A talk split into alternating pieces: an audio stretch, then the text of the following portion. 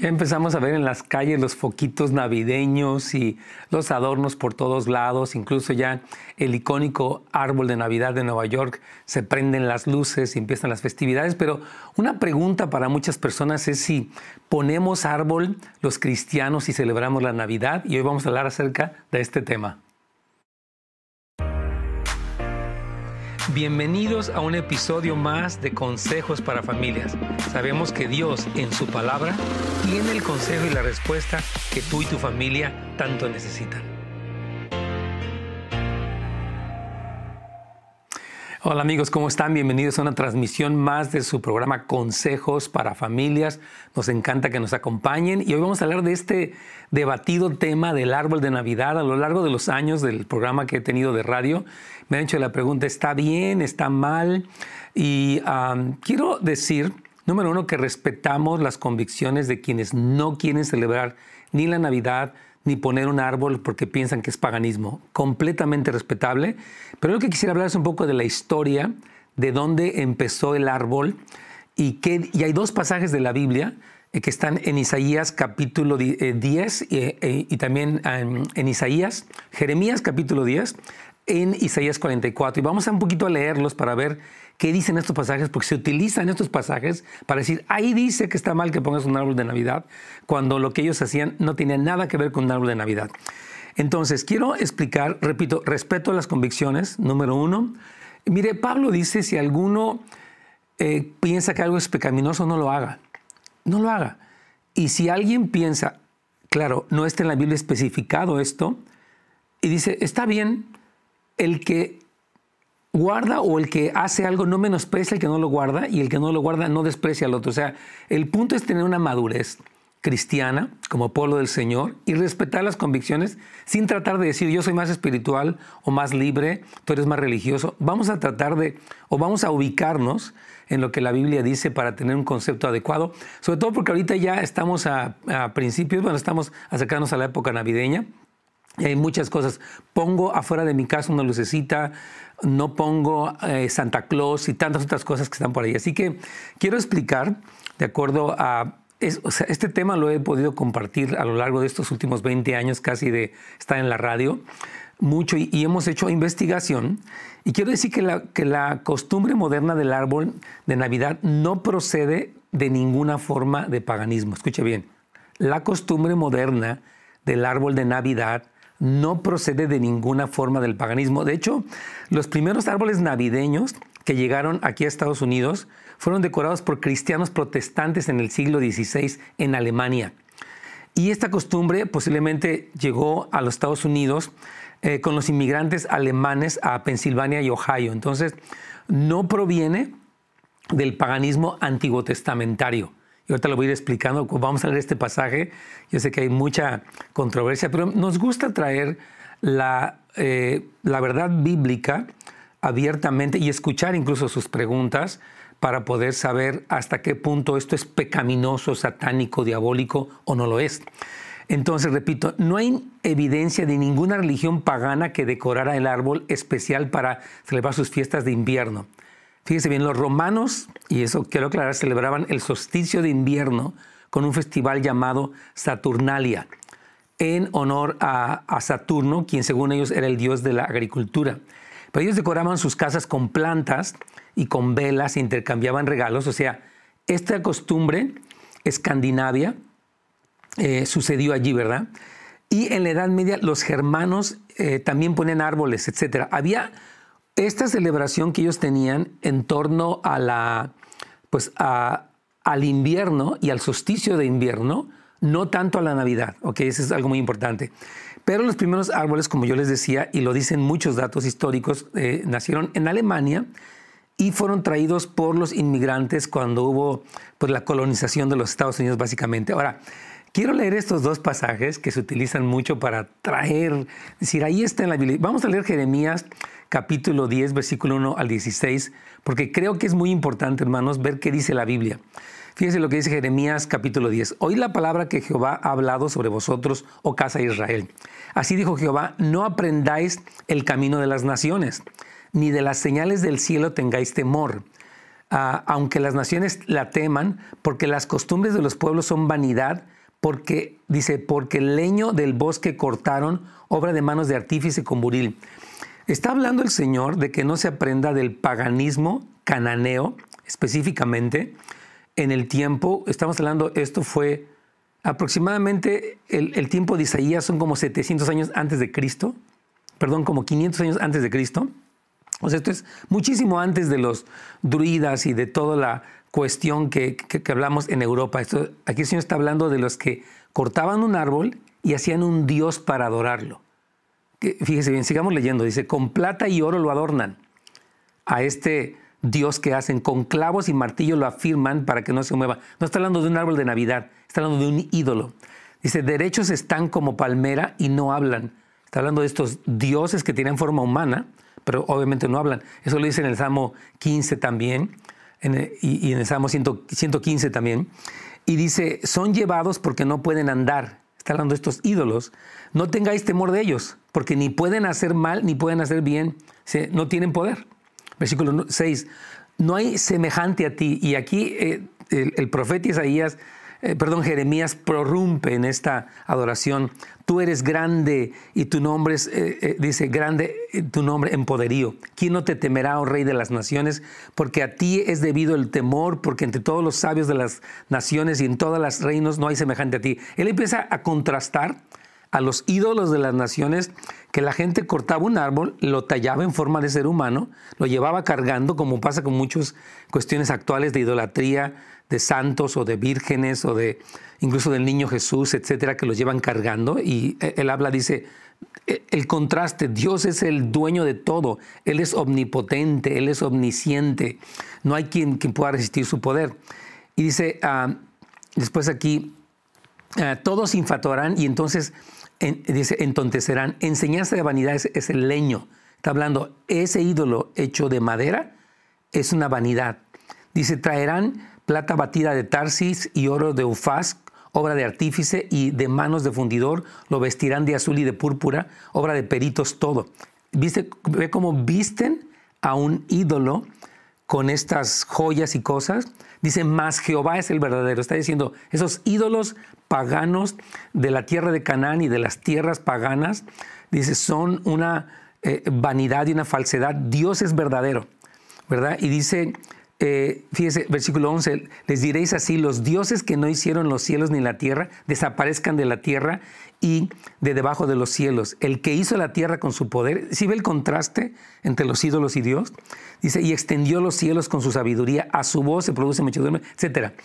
Y termina diciendo en el versículo 14, todo hombre se embrutece y le falta ciencia, eh, se avergüenza de su ídolo, todo dice, de su ídolo todo fundidor, porque mentirosa es su obra de fundición y no hay espíritu en ella.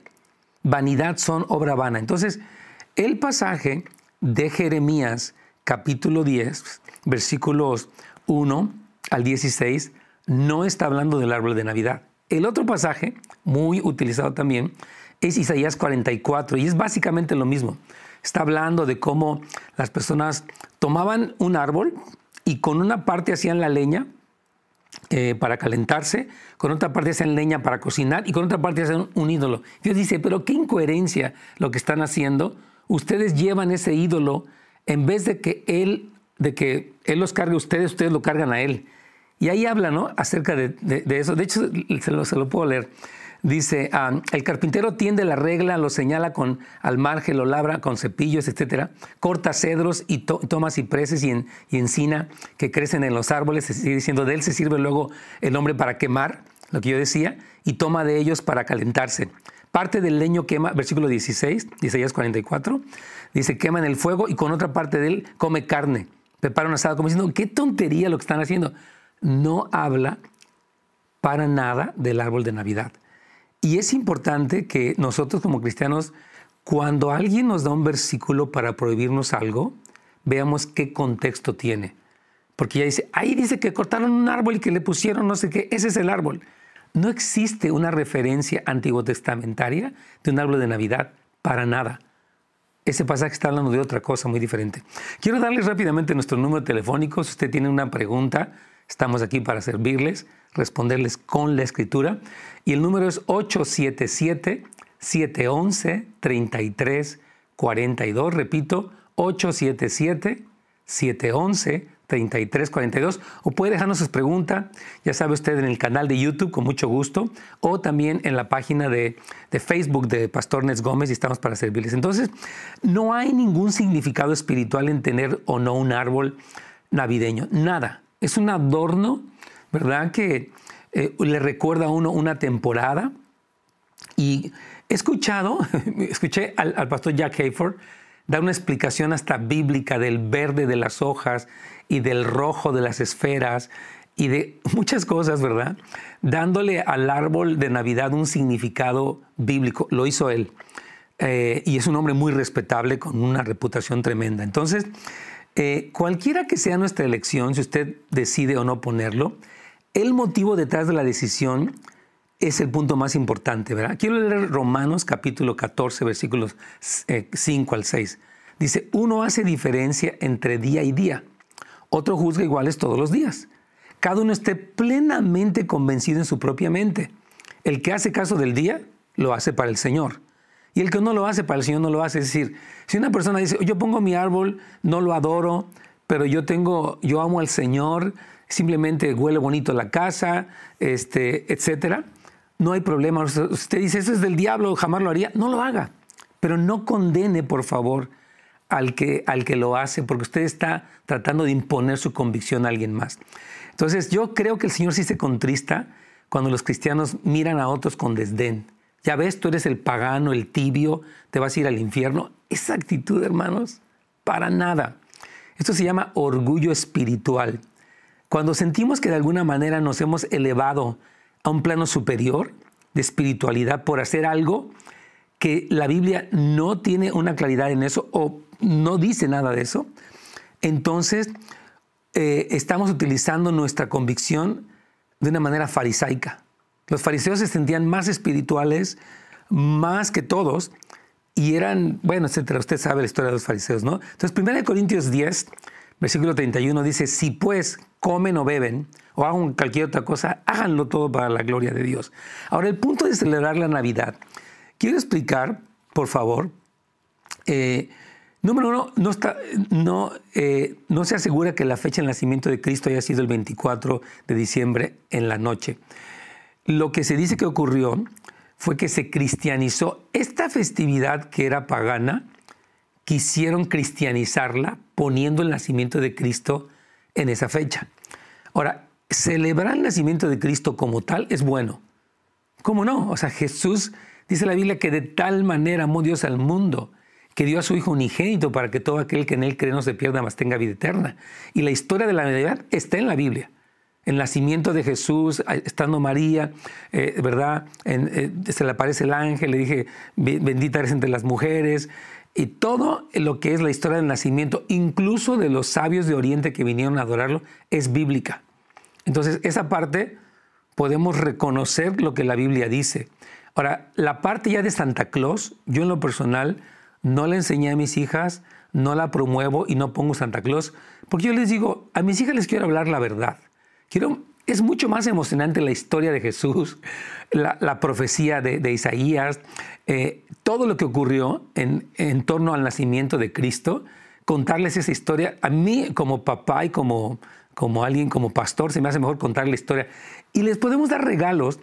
Y sí les hablé yo a ellas acerca de cómo le llevaron regalos a Jesús estos hombres de Oriente le llevaron oro, incienso y mirra para reconocer la deidad, eh, la divinidad de Cristo, para reconocer su, reinado, etc. Y aún su sufrimiento, la mirra tiene que ver con eso. Entonces, eh, yo creo que les hablé de esto y les dije, no hay Santa Claus, pero les queremos regalar algo haciendo alusión a lo que le llevaron a Jesús, pero toda la gloria, toda la honra es para Jesús y no hay ningún tipo de adoración a nada, no hay un postrarnos ante el árbol, nada. Dice aquí una persona, un comentario, buenos días, de hecho hoy hablaba con una persona sobre esto. Ella dice que la enseñanza que le dio el pastor le hizo ver cómo los pastores engañan a las personas por celebrar la Navidad. Eso se me hace muy legalista. Ah, dice que los pastores engañan a las personas por celebrar la Navidad. Hmm, o sea que alguien celebrar la Navidad está engañando a la gente. ¿Dónde está en la Biblia? Mire, yo les quiero pedir un favor, hermanos queridos. Sin ánimo de desafiar a nadie, sin ánimo de rebeldía, respetemos. Mira, si un pastor donde usted va a su iglesia no celebra esto, respete a su pastor. Y si él dice que no lo hagan, pues respete a su pastor. Él es su pastor y está bien. Ahora, ya cuando alguien empieza a decir, el pastor que enseña, que no está mal eso, está engañando, yo diría, ahí es donde está el problema. Porque está incurriendo en lo que está eh, eh, pues, explicando Romanos, que empieza a haber una superioridad. Yo no digo nada del que la prohíbe porque es su decisión, pero tampoco el que la prohíbe debe decirle algo al que la permite porque estamos dando un fundamento bíblico para esto.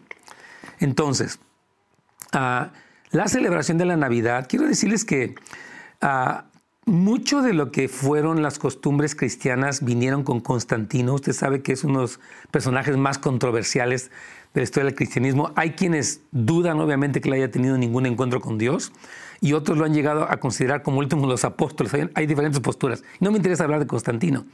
Eh, se dice que su mamá Elena era una mujer cristiana. Hay muchas cosas que no están así es cierta, pero en el año 313 de nuestra era cristiana, él emitió un edicto en Milán, en Italia, que ponía fin a la persecución del cristianismo en el imperio. Y por este hecho algunos autores atribuyen la Navidad a orígenes paganos. Pero el edicto de Constantino en el año 313 no mandó a los cristianos adorar la mitra ni al dios Sol, sino que contrapuso la celebración de la Navidad a los cultos paganos. Decían, hay gente que está celebrando el solsticio y a Saturno, nosotros no vamos a hacer eso, mejor vamos a celebrar a Cristo. Es un poquito lo que ocurre con la celebración del Halloween.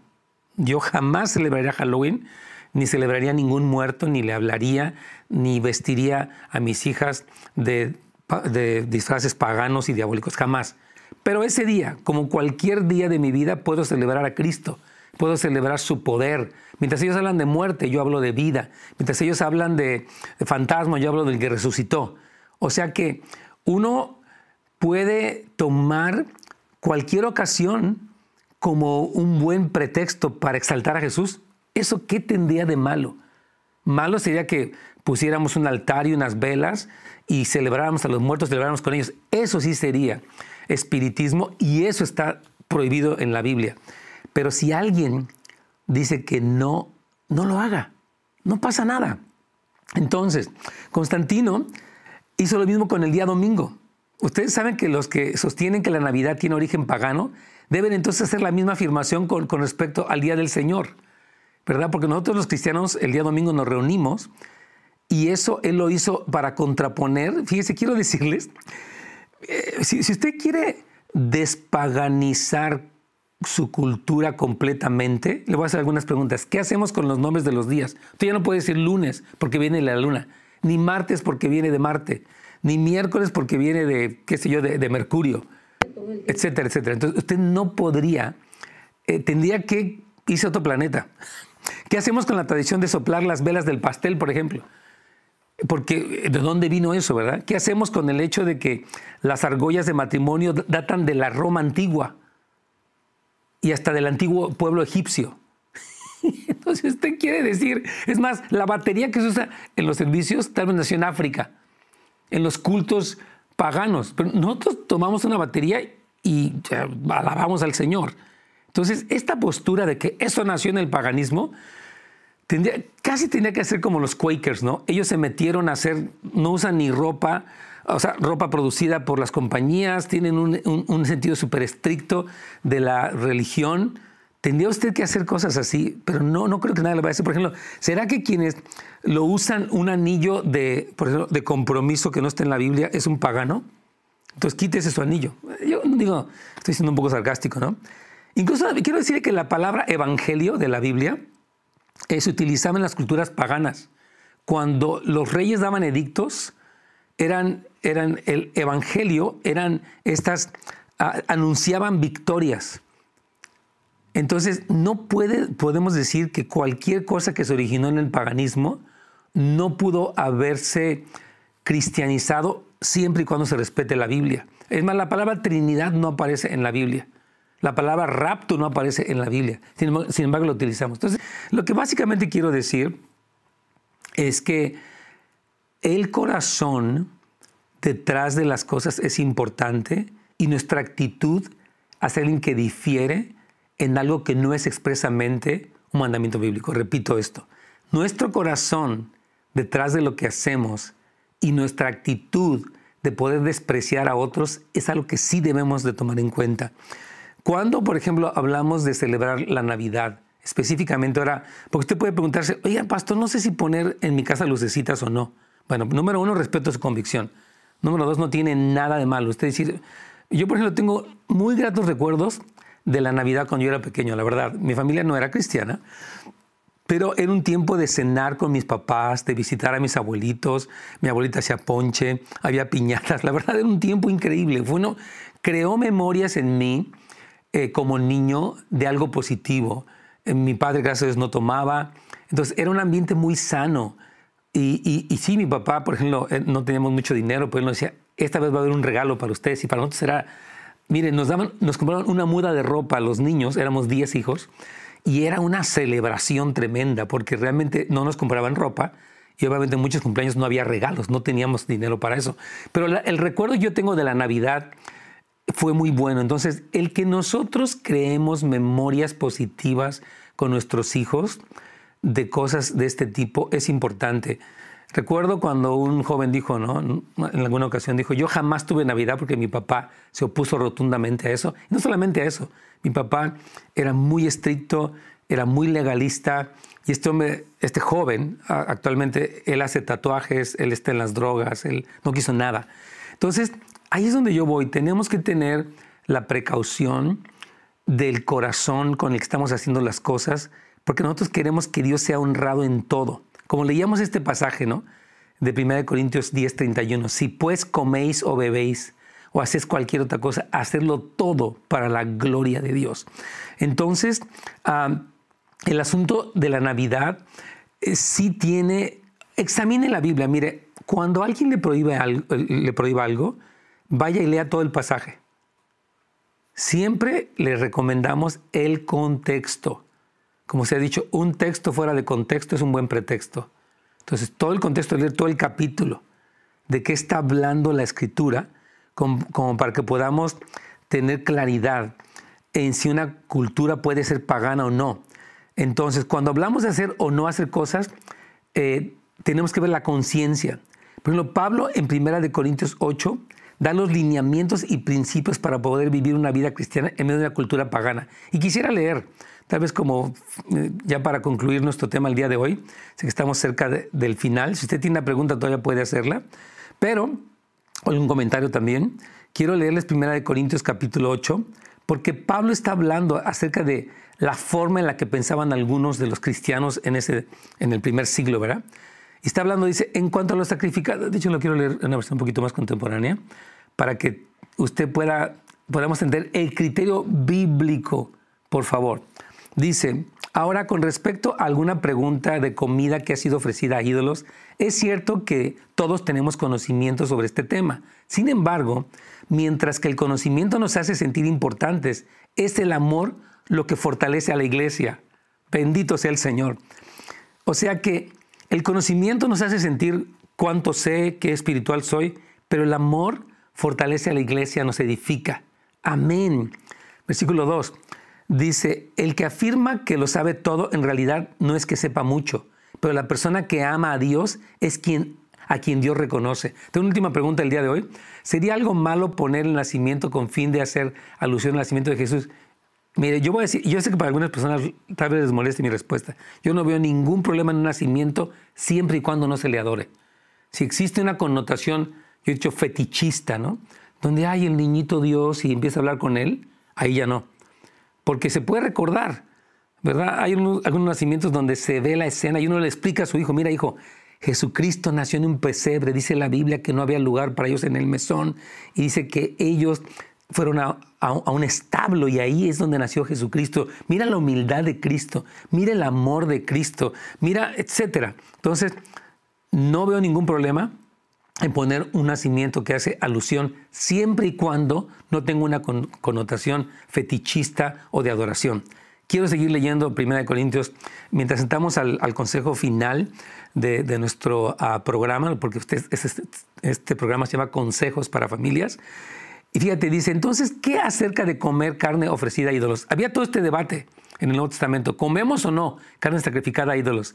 Sabemos que un ídolo, dice Pablo, no es nada en el mundo, no es un Dios. Puede que existan estos llamados dioses en el cielo y en la tierra, dioses entre comillas, y algunas personas de hecho rinden culto a muchos dioses y a muchos señores, pero para nosotros hay un Dios y Padre, por quien todas las cosas fueron creadas y para quien vivimos, y hay un Señor Jesucristo, por medio de quien todas las cosas fueron creadas pues, y por medio de quien vivimos. Sin embargo, no todos los creyentes saben esto. Fíjese bien, algunos están acostumbrados a pensar que los ídolos son reales, entonces, cuando comen un alimento que fue ofrecido a ídolos, lo consideran adoración a los dioses y violan su débil conciencia. Se da cuenta que el problema no fue la acción, sino fue el corazón y la conciencia. Entonces, en estas fiestas navideñas, queremos animarle a que examine su corazón, su conciencia, junto con la palabra del Señor, para que usted tenga convicciones bíblicas y no se condene en lo que hace, ni tampoco condene a otros. Porque aquí Pablo lo dice, en 1 Corintios 8, léalo completo todo el pasaje, porque es un pasaje muy ilustrativo para cómo podemos los cristianos vivir en una cultura pagana, teniendo una conciencia limpia y sobre todo mostrando el amor de Cristo en las cosas que hacemos personalmente y aún lo que opinamos acerca de otros hermanos. Dios les bendiga y hasta mañana, primero Dios. Gracias por habernos acompañado el día de hoy en un episodio más de Consejos para Familias. Nos vemos la siguiente vez.